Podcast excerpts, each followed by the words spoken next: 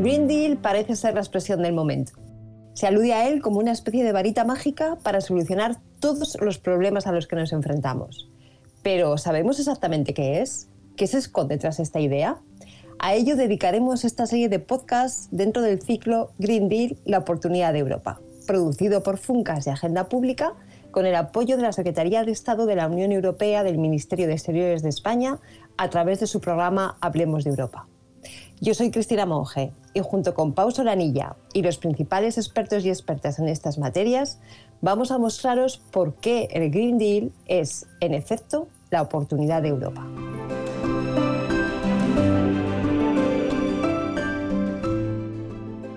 Bueno, pues si en otros podcasts hemos abordado cuestiones claves como pueden ser eh, la transición energética, los instrumentos financieros o los incentivos económicos necesarios para intentar que el Green New Deal despliegue todo su potencial, hoy vamos a poner la mirada en otro de los temas claves, sobre todo teniendo en cuenta la situación de crisis en la que estamos ya inmersos.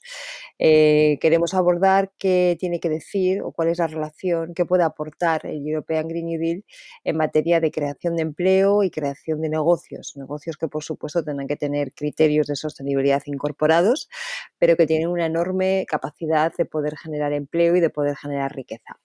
Para eso hemos invitado a dos personas que llevan toda la vida vinculada a, estos aspectos y que además ocupan posiciones muy relevantes que en estos momentos son trascendentales para que el Green Deal se pueda llevar a efecto de la mejor manera posible.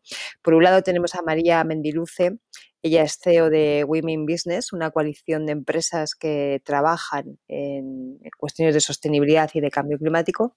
Y por otro lado, a Joaquín Nieto. Joaquín Nieto es el representante en España de la OIT, la Organización Internacional del Trabajo, y una persona que ha estado siempre vinculada tanto al ámbito sindical, todo lo que tiene que ver con el empleo, con la calidad, con la salud en el empleo, y por otro lado también con la sostenibilidad.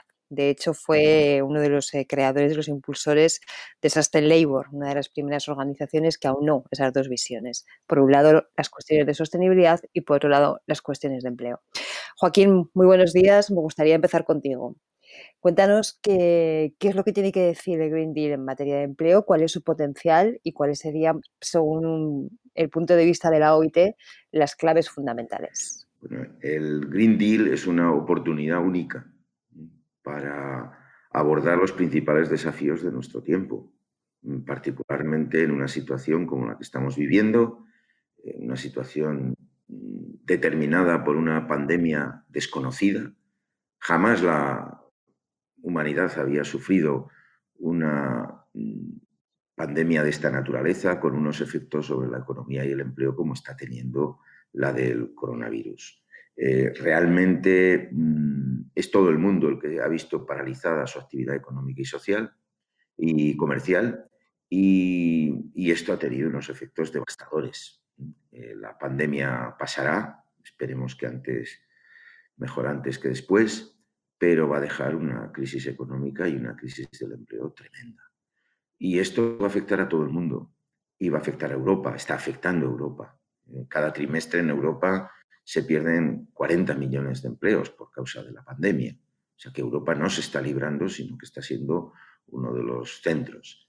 En este contexto, las respuestas que dé Europa a un mundo que está atravesado por esta crisis, pero está incluso en otra crisis mayor, que es la crisis climática, que también tiene unas repercusiones de futuro de mucho más largo alcance, que pueden ser muy negativas para la economía y el empleo, y todo eso en un, en un cambio de época, en un mundo en transformación, con una nueva revolución industrial, en este caso de carácter digital, que está eh, revolucionando también las formas de eh, trabajar, de producir y de consumir.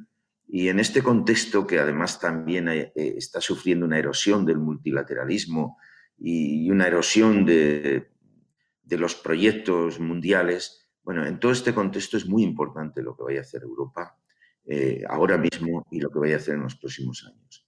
Eh, mm, podríamos decir que buena parte de lo que suceda a nivel mundial depende del éxito de Europa o no eh, en afrontar esta crisis y la crisis climática y la transformación digital.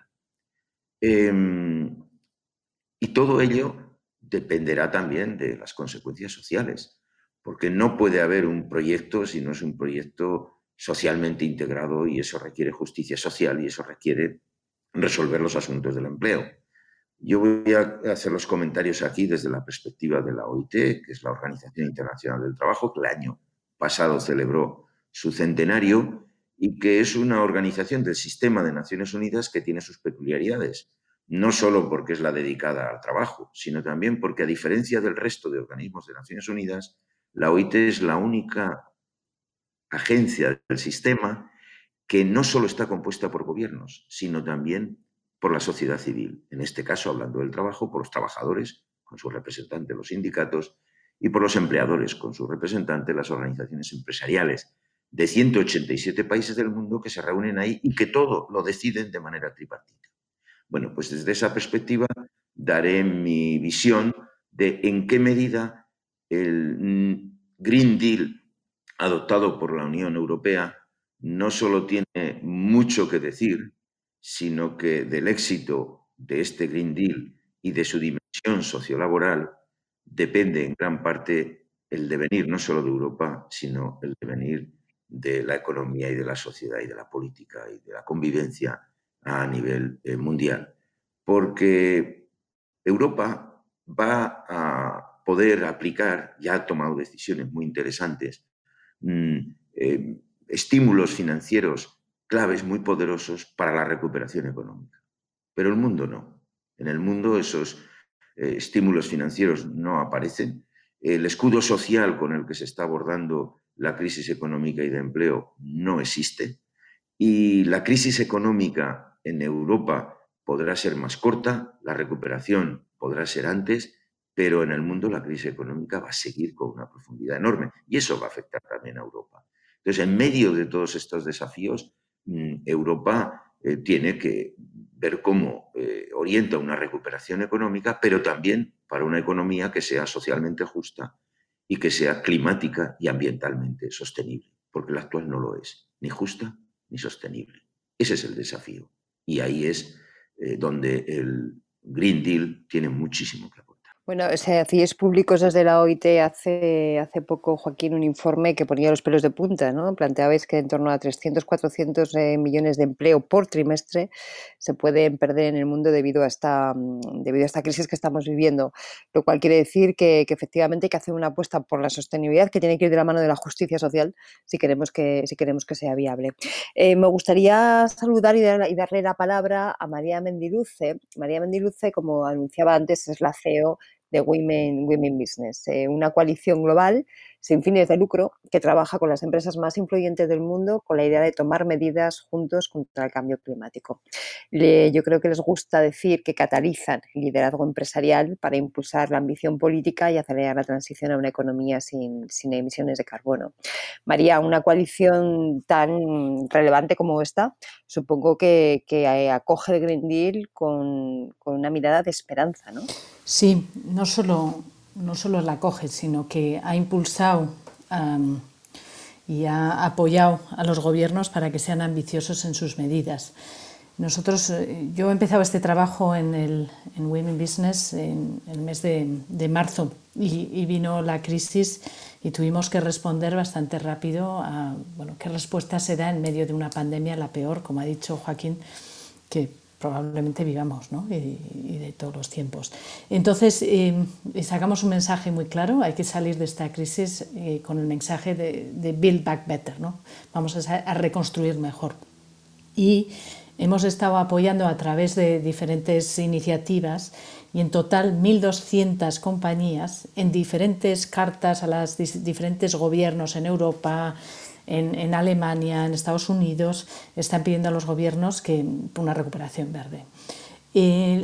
no solo eso, la semana pasada eh, también enviamos una carta a la Comisión Europea para decir que tienen que aumentar el objetivo de reducción de emisiones a 55%, porque mm, pensamos o sea, que, hay que salir de esta crisis y, y, hay que evitar la siguiente crisis, que es mucho más grande, que es la del cambio climático. Hemos hecho un análisis ahora mismo de, cuáles son las medidas que podrían impulsar el crecimiento económico, el empleo y reducir las emisiones. Y estas medidas, en el estudio que vamos a publicar próximamente y que adelantaré en el blog eh, para, que está vinculado a este podcast, son eh, cinco. Unas en torno a la eficiencia energética, eh, incrementar las energías renovables, invertir en la red eléctrica, electrificar el transporte y plantar árboles. Y lo hemos hecho a nivel global, a nivel europeo, etc. Y dos escenarios. Digamos que si puedes invertir eh, los paquetes de estímulo, pueden reducir el coste para aumentar el, gasto, eh, reducir los impuestos, perdona, para aumentar el gasto de las personas y que eso impulse la economía. O puedes combinar eso con inversiones en tecnologías verdes. Y en todos los escenarios y en todos los países se ve que una recuperación verde genera más empleo, genera más crecimiento económico y reduce las emisiones. Y en cuestión de si vas al detalle, lo que me parecía muy interesante es, por ejemplo, si se hace un plan renove de coches en el que se sustituyen los coches normales con coches eléctricos, no híbridos, eléctricos, esa es la medida que más impulsa el PIB y el empleo. Y naturalmente la reducción de emisiones depende de la calidad del sector eléctrico, esto es, de que el sector eléctrico eh, tenga más energías renovables, eso reduce más las emisiones. Y en cuestión de empleo, un, dato muy importante, y, estuve hablando esta semana en una jornada de la Fundación Repsol sobre esto, plantar árboles es la medida que genera más empleo y con los beneficios que esto puede tener concretamente para España, eh, hay que tener en cuenta y hay que ponerse un poco las pilas y, desarrollar políticas que vayan también en esa dirección. Porque algunas de las inversiones las hará el gobierno, pero si el gobierno es inteligente, los gobiernos son inteligentes, pueden impulsar también la inversión del sector privado. Y entonces sí que podemos salir de una recuperación verde eh, reforzados y más sostenibles. Me quedo con esos cinco ejes ¿no? que decías de una forma muy clara, eficiencia energética, renovables, eh, invertir en el sistema eléctrico, electrificación del transporte y plantar árboles, como grandes cinco ejes. Si esos son los ejes eh, que yo creo que más o menos a grandes rasgos podríamos eh, compartir todos los que trabajamos en estos asuntos, em, Joaquín, ¿cuáles dirías tú que son los factores críticos de éxito para que el European Green Deal eh, despliegue todo su potencial, es decir, sea capaz de generar todo el empleo que puede, mm, que puede estimular de una forma coherente con los criterios de sostenibilidad y de justicia. Bueno, toda la nueva actividad que va a poder impulsar el Green Deal y todo el paquete de estímulo para la recuperación económica que ha adoptado la Unión Europea, em, toda esa actividad va a generar nuevos sectores económicos, eh, nuevas empresas, nuevas profesiones, em, pero las va a generar sustituyendo otras. Esto no lo podemos perder de vista. No se trata de un agregado sobre la economía ya existente, se trata de una transformación muy profunda. Sectores enteros van a desaparecer y otros van a, emergentes, los van a sustituir. Mm, profesiones van a desaparecer y nuevas profesiones emergentes van a necesitar de trabajadores eh, preparados y de empresas que las impulsen y de inversiones públicas que las dinamicen. Entonces, eh, este es el gran desafío, cómo hacer bien la transición, que esta transición sea justa, sea socialmente justa desde el punto de vista del empleo y que en esta transición se prepare bien a la economía para que el futuro tenga éxito. Esto nosotros en el centenario de la OIT, donde hemos abordado eh, en general todas las transiciones que está viendo el mundo en este cambio de época del que estaba hablando, eh, hemos dicho claramente que la clave está en invertir en las personas e invertir en las instituciones del trabajo. ¿Qué significa invertir en las personas? Bueno, las personas mm, se pueden ver mm, transicionalmente en una situación de desempleo o pueden necesitar transformar sus conocimientos en el mismo sector o incluso en la misma empresa o manteniendo su empleo. Todo esto significa que esas personas deben tener un acompañamiento a lo largo de esa transición, un acompañamiento en forma de protección social. No se pueden quedar sin ingreso, porque si alguien, porque su sector desaparece, se queda sin ingresos, pues eh, se resistirá y si hay una resistencia de la población al cambio, mm, ese cambio no se va a poder producir. Por lo tanto, hay que garantizar los ingresos y la protección social y hay que garantizar también la formación de esas personas, su capacidad de poder de nuevo integrarse en el mercado de trabajo y en los sectores emergentes porque sus conocimientos le permiten hacerlo mm, de la mejor manera. y, también hay que invertir en las instituciones, porque eh, esta transformación no se da espontáneamente. Esta transformación requiere de diálogo, requiere de un diálogo social, requiere de acuerdos, requiere de programas y planes. En España lo estamos viendo. Afortunadamente, eh, en España se han adoptado criterios importantes de emergencia climática, eh, una ley de cambio climático que está en marcha, eh, un plan de energía y clima que se ha presentado a la Unión Europea que contempla esta dimensión que hablaba de transición en términos de transición justa. Incluso ha creado un instituto para la transición justa y esto ha permitido, por ejemplo, que el cierre de las minas se haya hecho con un acuerdo. ¿Quién lo iba a decir? ¿Quién iba a decir que un coro minero viniera desde Asturias a la cumbre del cambio climático en Madrid a, cantar sus, sus, canciones de coro minero a despedirse, a despedirse del carbón. Desde el cierre del carbón. También el cierre de las térmicas se ha hecho con acuerdo. Pero más allá del acuerdo para el cierre, lo más interesante es que hay más de una docena de convenios de transición justa que implican decenas y decenas de iniciativas económicas en las zonas donde se cierran las minas o donde se cierran las térmicas, en diversificando mucho la, economía. Pongamos, por ejemplo, Andorra en Teruel, eh, las propuestas que hay harán de, Andorra una economía mucho más diversificada e incluso mucho más empleo. En la OIT habíamos estudiado ya antes de la pandemia la relación que había entre los empleos que se iban a perder y los que se iban a generar con este cambio para cumplir, por ejemplo, los acuerdos de París. Y habíamos concluido que se van a generar cuatro veces más empleos de los que se van a perder.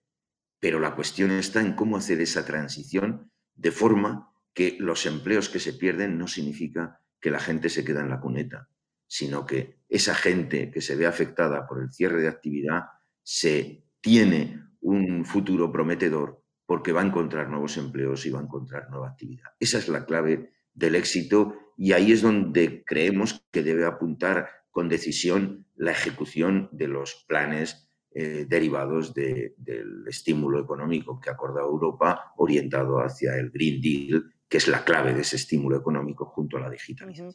La verdad es que yo creo que todos eh, podemos coincidir en una idea que es fundamental y que no hace tanto tiempo no lo era, que es que ya no se trata tanto de discutir el qué, sino el cómo. Yo creo que la unanimidad científica, el, gran apoyo en el ámbito técnico, en el ámbito empresarial, en el ámbito sindical, social, eh, político a todos los niveles de que hay que cambiar el modelo en aras de la sostenibilidad, creo que es indudable, pero cómo se hace es algo que, estamos empezando a, debatir y a intentar eh, ajustar ahora.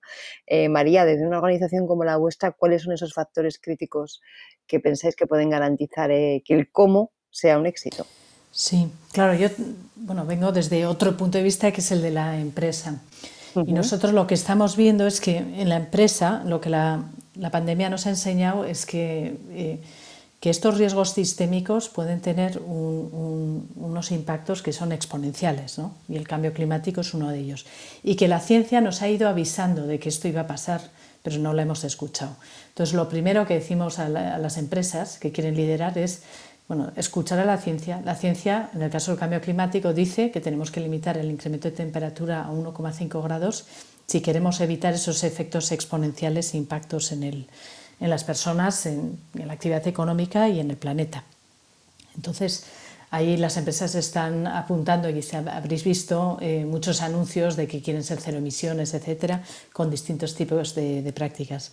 Lo segundo es que los riesgos se tienen que incluir en el reporte financiero que hacen eh, periódicamente las compañías. Hace unos años salió un informe eh, con Mark, eh, Carney, en el que se pedía a las empresas, se explicaba cómo deberían integrar estos riesgos del impacto del cambio climático y los riesgos de la transición, que, precisamente estaba hablando Joaquín.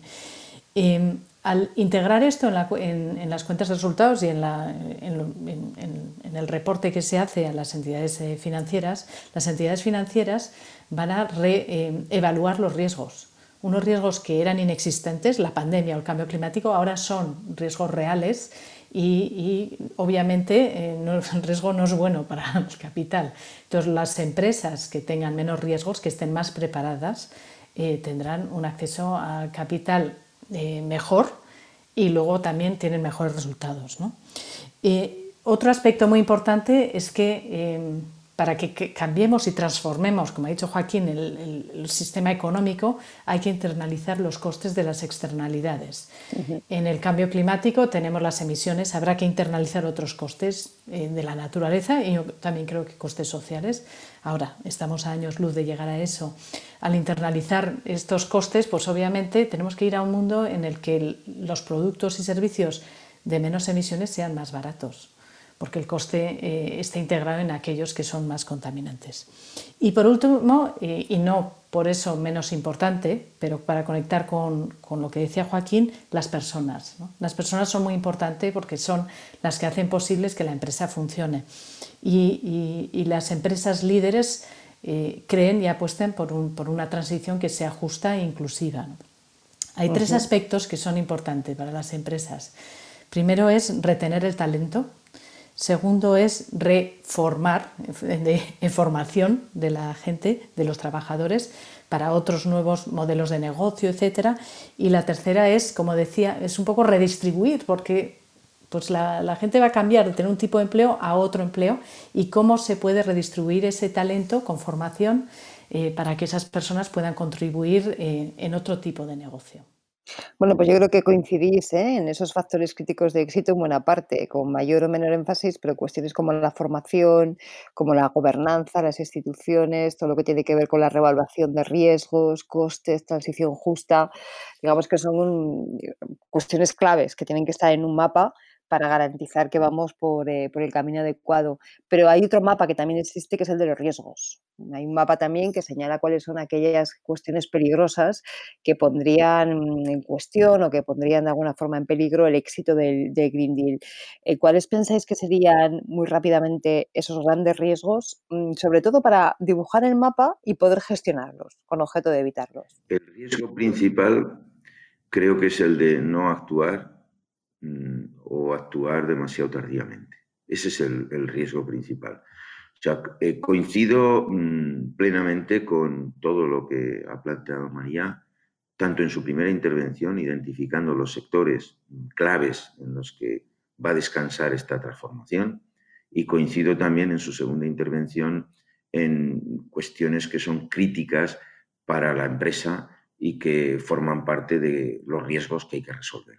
Creo que María ha hecho una exposición bastante clara de buena parte de esos eh, riesgos.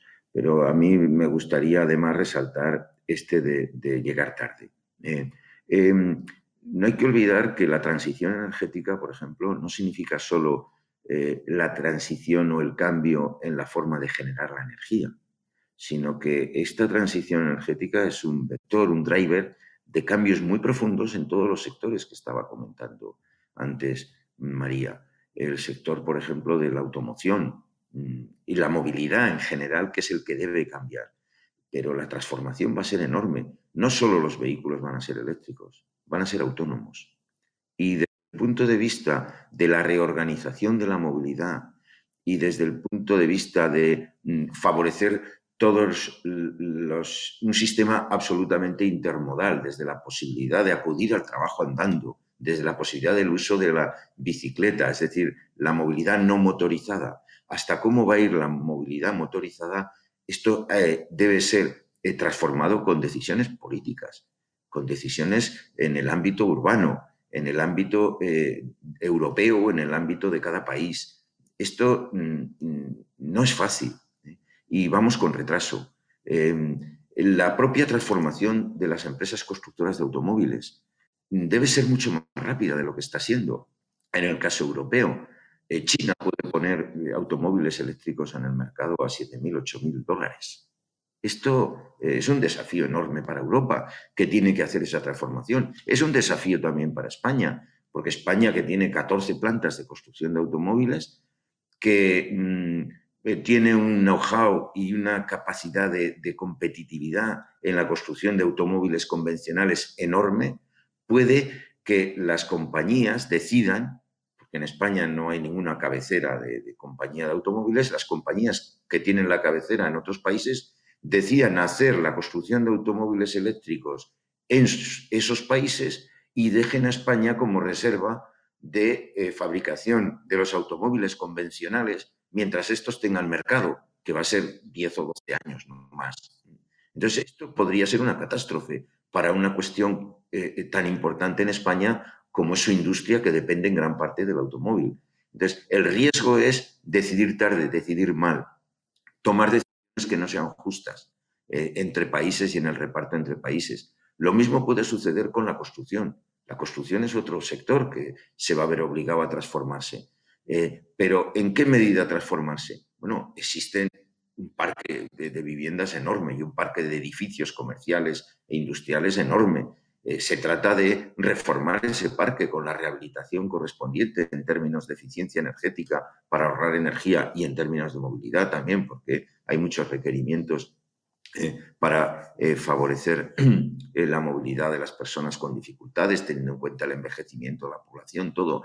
Hay todo un programa de, rehabilitación de edificios, de viviendas comerciales, que es necesario implementarlo. Y las nuevas viviendas o los nuevos edificios que se construyan deberían ser 100% autosuficientes.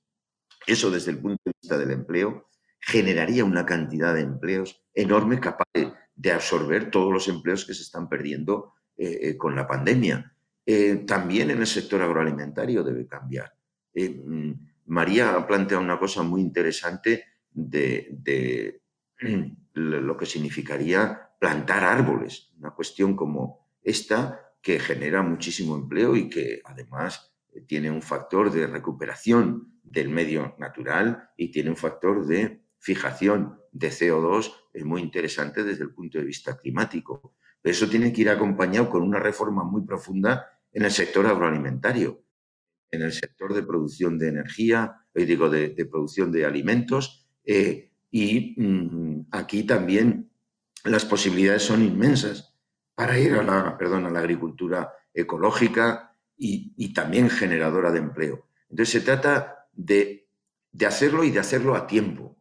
Entonces el principal riesgo, junto a los que decía María, eh, creo que es el de no abordar ya mismo el dinero que llega de eh, los planes de recuperación europeos, no abordar ya estas transformaciones con rapidez. Está claro que es algo que comparte con todos los asuntos estratégicos, ¿eh? la lucha contra el cambio climático, la búsqueda de sostenibilidad.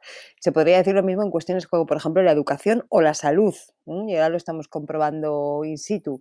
Y es que actuar puede ser costoso, pero no actuar lo es mucho más.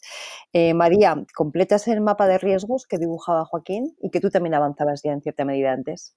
Sí, pero voy a ir ahora y voy a hablar de otro, que es un poco el riesgo político. en, estos momentos los gobiernos van a invertir muchísimo dinero y que no se va a poder invertir después. Y entonces es muy importante que lo inviertan bien. Yo creo que es importante que lo inviertan en los sectores productivos y no en el gasto. El gasto quizás tenga un rédito político a corto plazo, pero la inversión en actividad productiva tiene un beneficio a largo plazo y aquí estamos para el largo plazo que ser, tenemos que tener cuidado de no tener incoherencias políticas. No se puede decir una cosa y hacer otra. Hay que, hay que, eh, hay, que poner en marcha medidas eh, que apunten en la misma dirección que dice el Green Deal, ¿no? cuando se traslade a nivel comunitario, a nivel nacional y a nivel eh, local, ¿no? esas medidas. Y luego, por último, no se puede hacer esto en solitario. Yo a veces me sorprende, o sea, cuando escuchas a, a, los gobiernos que hablan, yo voy a hacer esto, yo voy a hacer, yo voy a hacer esto, y, y digo, bueno, yo creo que deberéis eh, trabajar con las empresas, ¿no? Porque al final son las que mueven las economías, ¿no? Entonces yo creo que hay que, hay que trabajar mejor con las empresas, lo cual quiere decir que los dos tienen que ceder, ¿no? O sea, que no es el gobierno dice a las empresas lo que hay que hacer, sino que conjuntamente se construye el país y, el, y la Europa que queremos, ¿no? Y entonces para poder hacer eso hay que entender los vínculos, ¿no? No puedes apostar por el, vehículo eléctrico en, en Alemania pero no eh, quitar el carbón de la red eléctrica. Hay que ser ambiciosos y hay que ser ágiles. En estos momentos hay muchísimas empresas que están apostando muy fuerte eh, por ser cero emisiones y que quieren invertir, por ejemplo, en proyectos de reforestación. bueno, pues hay que ser ágiles como país para traer e, esa inversión a, España. ¿no? Eh, hablaba Joaquín del caso de, que estoy totalmente de acuerdo, del vehículo eléctrico pero también hay que hacer algo por parte del regulador para dar los incentivos adecuados para que haya la demanda, porque si hay demanda de vehículo eléctrico en España, habrá coches eléctricos que se vendan en España. ¿no? Para eso hace falta invertir en infraestructura, hay que poner las cosas para que esa, para que esa producción de vehículos eléctricos venga a España. Entonces, por eso em, yo creo que esta es una oportunidad única de relanzar Europa y relanzar España y, nuestras ciudades eh, para, ser mejor. ¿no? Y, hay que ser bastante inteligente y mirar a largo plazo y mirar cómo se, cómo se relaciona el empleo, el PIB, las emisiones eh, y el estado del planeta. Y bueno, yo espero que, que esto se tenga en cuenta. ¿Puedo introducir un matiz a lo que decía María? Sí, es que em, eh, era sobre que las inversiones tienen que ser productivas. Por supuesto, nosotros desde OIT siempre hablamos de empleo productivo, pero ¿esto significa que no pueden ir a capítulo 1 de los presupuestos generales? Me explico. Eh, la pandemia ha demostrado que necesitamos sistemas de salud pública eh, que sean robustos y que sean eficaces y que sean amplios y que estén suficientemente dotados. Si no se paga en términos económicos y en términos de pérdida de tejido productivo, como hemos visto en la pandemia. Y esto significa una inversión pública enorme en los sistemas de salud pública. También hemos estado hablando de que se necesita la formación a lo largo de toda la vida de las personas para facilitar esta transición. Eso significa una reforma enorme del sistema educativo, porque no es lo mismo formar a las personas hasta los 30 años que formarlas a lo largo de toda su vida. Y esto implica también un sistema educativo público muy poderoso, complementado también con una responsabilidad formativa por parte de las empresas y en el seno de las mismas empresas.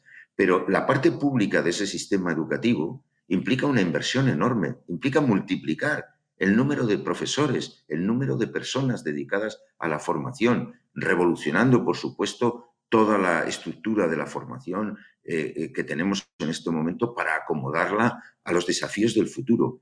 Y sin esa infraestructura personal, porque hablar de sistema de salud pública es hablar de personas y hablar de educación es hablar de personas, y sin invertir en multiplicar los efectivos personales, no será posible esa transformación.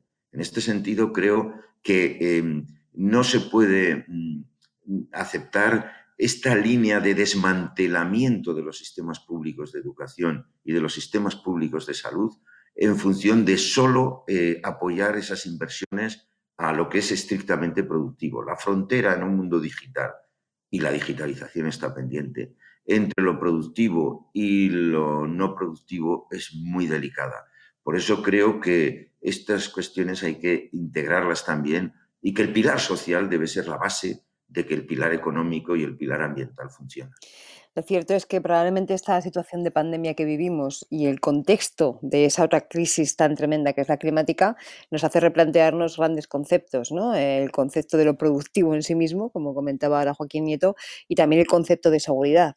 Estamos viendo cómo las cuestiones de seguridad están muy asociadas a temas como la salud, y lo estamos comprobando ahora mismo, pero también a cuestiones que tienen que ver con los posibles efectos del cambio climático. Por lo tanto, estamos en un momento de replanteamiento de todas estas cosas. Se nos ha terminado el tiempo, es una pena porque creo que han salido muchos elementos que darían para seguir profundizando, pero me quedo con tres conceptos de los que, a los que habéis aludido los dos en las diferentes intervenciones que creo que, que trazan muy bien el perímetro en el que se inscribe, el que tiene que inscribirse la hoja de ruta para que el Green Deal sea lo más exitoso posible. Uno es las cuestiones de formación, todo lo que tiene que ver con formación, algo que habéis aludido a los dos. La mirada de largo plazo, no podemos estar mirando solamente al mañana, tenemos que mirar mucho más lejos, tenemos que saber dónde queremos llegar a largo plazo y luego ponernos hitos para garantizar que vamos en la buena dirección.